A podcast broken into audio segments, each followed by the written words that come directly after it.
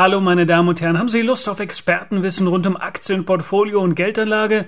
Dann sind Sie hier richtig bei Bernecker Opinion, dem Podcast-Channel der Bernecker Börsenbriefe. Was liegt heute an? Der Aktienschnelltest von Volker Schulz aus dem Redaktionsteam des Aktionärsbriefes als Gespräch mit Moderator Michael Hüsken. Diese Podcast-Episode ist die Audiovariante oder Version des Schnelltestes im Bernecker TV.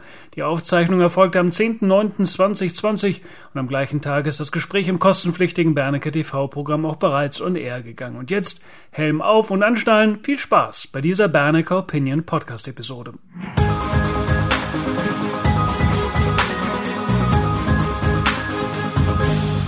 Herzlich willkommen zum zweiten Teil von der Aktionärsbrief TV im Rahmen von Bernecker TV. Sie wissen, den zweiten Teil koppeln wir auch immer aus, stellen den auf unserem YouTube-Kanal online für Sie. Deswegen stelle ich hier Herrn Schulz nochmal vor, Volker Schulz vom Aktionärsbrief. Hallo Volker, ich begrüße dich auch gerne ein zweites Mal. Ja, ja. Der erste Teil war pickepacke voll mit äh, der Teladoc und der Livongo. Die beiden Aktien hängen zusammen. Wir haben über die Alextron gesprochen und natürlich über die D Pharma. Wir kommen jetzt zum Schnelltest und den starten wir gleich mit der BYD? BYD ist für mich ein bisschen die Tesla-Alternative. Ich hatte das im Webinar auch schon mal angesprochen. China hat eben die besten Voraussetzungen dafür, um die E-Mobility-Technologie wirklich nach vorne zu treiben. BYD ist die Nummer eins bei Elektroautos. Sie haben über 350.000 Autos letztes Jahr verkauft. BYD ist top in der Batterietechnik, auch gerade den deutschen Herstellern hier weit überlegen. Man ist Monopolist bei E-Bussen und gerade dieses E-Bus-Thema, das wird eben für äh, BYD in den nächsten Jahren hoch interessant, weil man eben diese starke Marktstellung hat. Es ist eben so, dass es zum Beispiel in der EU so ist, dass äh, bis 2030 wirklich 75 Prozent der Neuzulassung zum Beispiel an Bussen elektrisch sein sollen. Andere Länder ticken ähnlich. Und allein für Deutschland, die jedes Jahr 4000 neue Busse zulassen, ist das, äh, ist das eine enorme Summe, die da am Ende auch an Auftragspotenzial auf BYD zurollen wird. Also BYD für mich mit äh, um die 30, 32 Milliarden Dollar Börsenwert deshalb viel interessanter im Moment als eine Tesla, die eben heiß gelaufen war und die noch meiner Meinung nach weiter zurückkommen muss. Über die Aktie haben wir ja auch schon häufiger gesprochen. Nikola, da sprichst du von einem operativen Ritterschlag und meinst damit die Partnerschaft zu GM. Ja, GM startet im Grunde genommen eine strategische Wette auf Nikola. Man erhält ja 11 Prozent der Anteile an Nikola im Zuge dieser Kooperation. Es ist aber eben auch so, dass Nikola eben keine eigene Schlüsseltechnologie besitzt. Es ist so, dass GM eben die Technologie für die Batterien und auch die Brennstoffzellentechnologie an Nikola liefert. Nikola ja, Nikola bietet im Grunde genommen nur die Hülle, ist nicht im Besitz einer eigenen Schlüsseltechnologie, macht bislang null Umsatz, ist aber 18 Milliarden Dollar an der Börse wert. Und ich denke, dieses Geschäft, äh, was Nikola da betreibt, hat auch keine sonderlich hohen Eintrittsbarrieren. Also in meinen Augen ist die Aktie bei 18 Milliarden Dollar extrem sportlich bewertet. Für mich äh, wäre es kein Kauf. Die kommende Aktie kennt kein Halten mehr. Hier steht's, Wall Street Online. Ja, genau. Diese Aktie, die führen wir ja schon seit einiger Zeit jetzt auch in unserem Depot. Wir haben sie um die 40 Euro gekauft, liegen jetzt etwa 80 Prozent vorne und werden sie auch nicht verkaufen. Wall Street Online wird ja immer so ein bisschen belacht und äh, es wird schon mal gesagt, hey, die, die haben hier mit äh, Wall Street Online als Plattform eine, eine, eine Form, die nicht unbedingt seriös rüberkommt, weil man halt auch viele kleinere Aktien bewirbt und so weiter. Ja, es ist halt ein reines Mediageschäft, aber inzwischen ist Wall Street Online ja viel, viel mehr. Die haben ja massiv zugekauft, die haben ja Arriva inzwischen gekauft, die haben Finanznachrichten.de gekauft, die haben Zugang zu fast vier Millionen Kunden oder vier Millionen Usern und das ist eine Menge und auf dieser Basis baut man eben jetzt äh, den Smart Broker auf. Das heißt, man steigt ins Online-Banking ein und wird Ende des Jahres hier schon 70.000 Kunden haben. Ich vermute sogar, dass es 80.000 10.000 Kunden werden. Und man hat eine neue Zielsetzung sich gesetzt.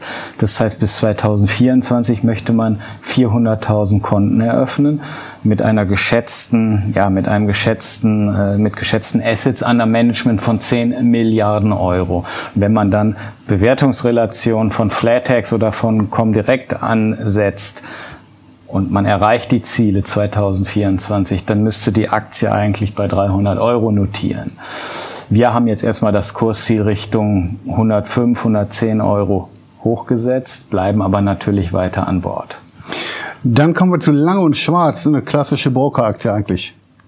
Ja, und die hat auch in wenigen Monaten jetzt 100 Prozent gemacht. Auch die hatten wir bei 16 Euro ins äh, Depot gekauft. Äh, vielleicht hier auch ein paar Infos dazu. Die profitieren halt enorm. Das war auch der Grund dieses Kaufes. Die profitieren enorm von der aktuellen Volatilität an den Märkten und die profitieren auch von diesen höheren Volumina, die teilweise an bestimmten Handelstagen gefahren werden. Und da verdient man dann immer an den Spreads äh, sehr, sehr viel Geld. Die haben im ersten Halbjahr 4,57 Euro je Aktie verdient, ja, 4,57 Euro und werden vermutlich, das ist jetzt eine Taxe von mir, für das Gesamtjahr etwa 7,50 Euro verdienen. Das heißt, wir sprechen hier von einem KGV, was im Fünferbereich liegt, was immer noch total tief ist. Nur Lang und Schwarz ist eben auch eine Aktie, die man nicht unbedingt am KGV messen kann, weil das äh, Geschäft eben nicht nachhaltig ist. Das heißt, wir können 2021 schon eine ganz andere Situation wieder haben an den Märkten. Man ist eben marktabhängig. Und äh, dann kann es sein, dass man vielleicht nur noch zwei Euro je Aktie verdient. Also von daher haben wir jetzt angefangen, die Hälfte zu verkaufen. Wir liegen 100 Prozent vorne, nehmen das Risiko ein bisschen raus. Ich kann mir vorstellen, dass sie vielleicht noch Richtung 40 Euro weiterlaufen wird. Und dann schauen wir mal, ob wir dann irgendwann mal für den Rest den Stop nachziehen. Also mit einer Hälfte bleiben wir hier noch drin, aber auch ein Kauf ist es auf dem Niveau sicher nicht mehr. Zu ServiceNow sagst du eine Aktie nach meinem Geschmack. ServiceNow ist eine Aktie nach meinem Geschmack. Genau das Thema künstliche Intelligenz interessiert mich ungemein. Ich habe auch im letzten Wegweiser habe ich ja einen, einen äh, großen Artikel beigesteuert zu dem ganzen Thema. Da kam auch die Aktie ServiceNow drin vor. Wir hat, ich hatte sie damals auch im Wegweiser empfohlen. Das war, war sie noch bei 240 Dollar. Wir haben jetzt einen Kurs von 450 Dollar.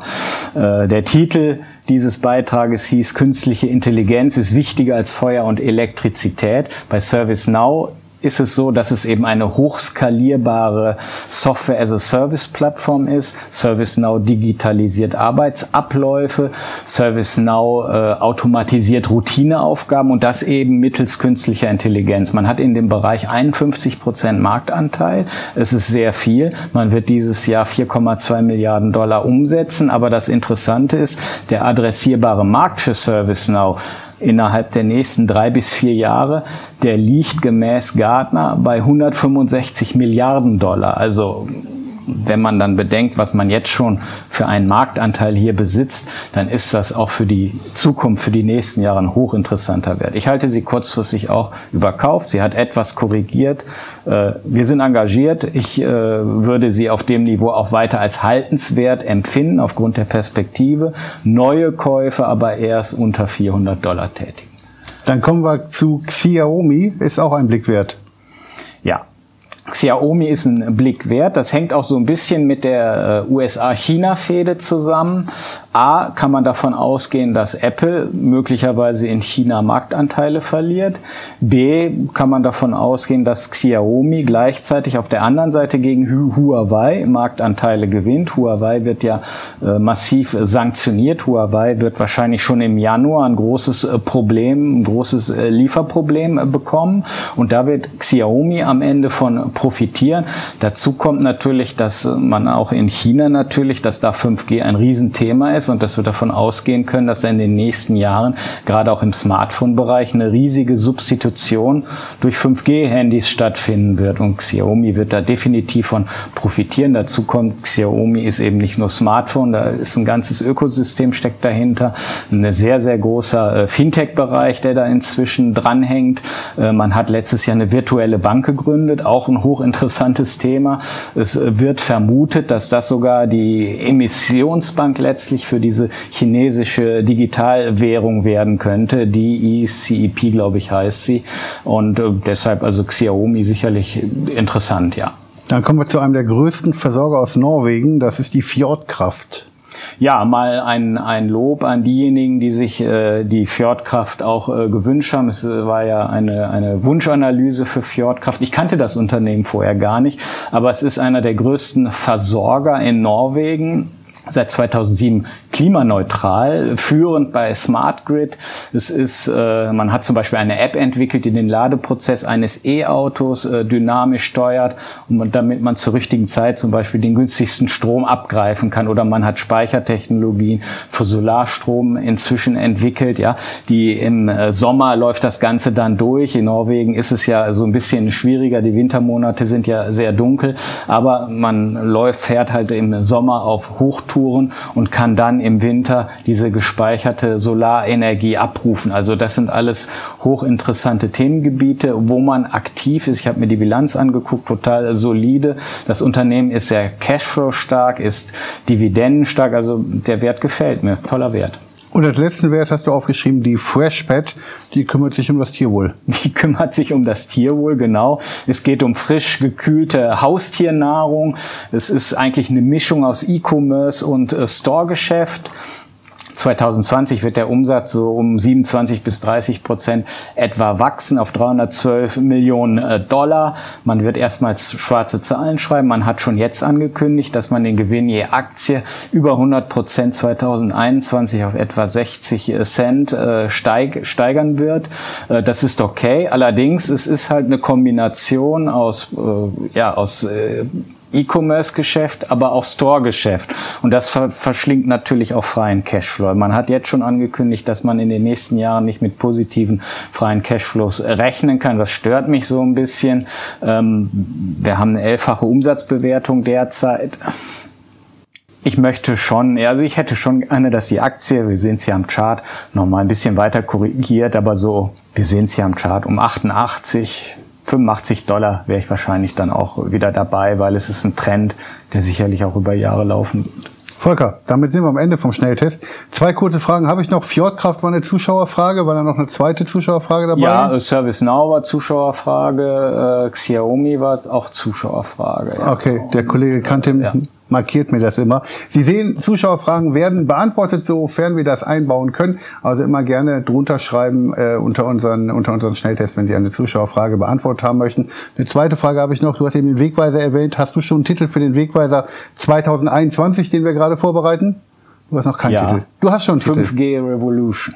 Auch ein spannendes Thema, 5G Revolution im Wegweiser für 2021. Wir dürfen uns von Ihnen verabschieden, wünschen Ihnen ein glückliches Händchen an der Börse, einen guten Tag und verabschieden uns Ihr Volker Schulz und Michael Hüsken. Dankeschön.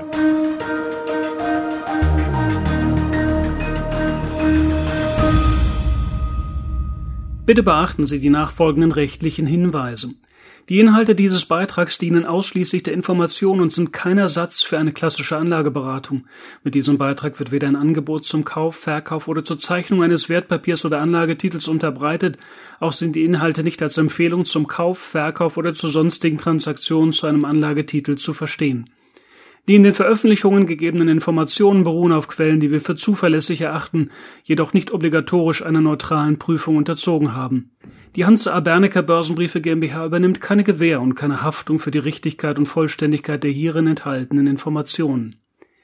Die in diesem Beitrag vertretenen Meinungen stellen ausschließlich Auffassungen der Autoren und der Redakteure dar und können sich jederzeit ändern. Solche Meinungsäußerungen bzw. Meinungsänderungen müssen nicht veröffentlicht werden.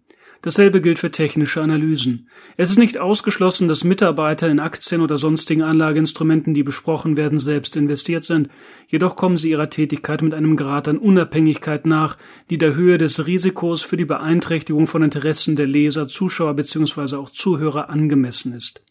Eine Vergütung von Unternehmen, deren Werte in diesem Beitrag besprochen wurden, findet nicht statt.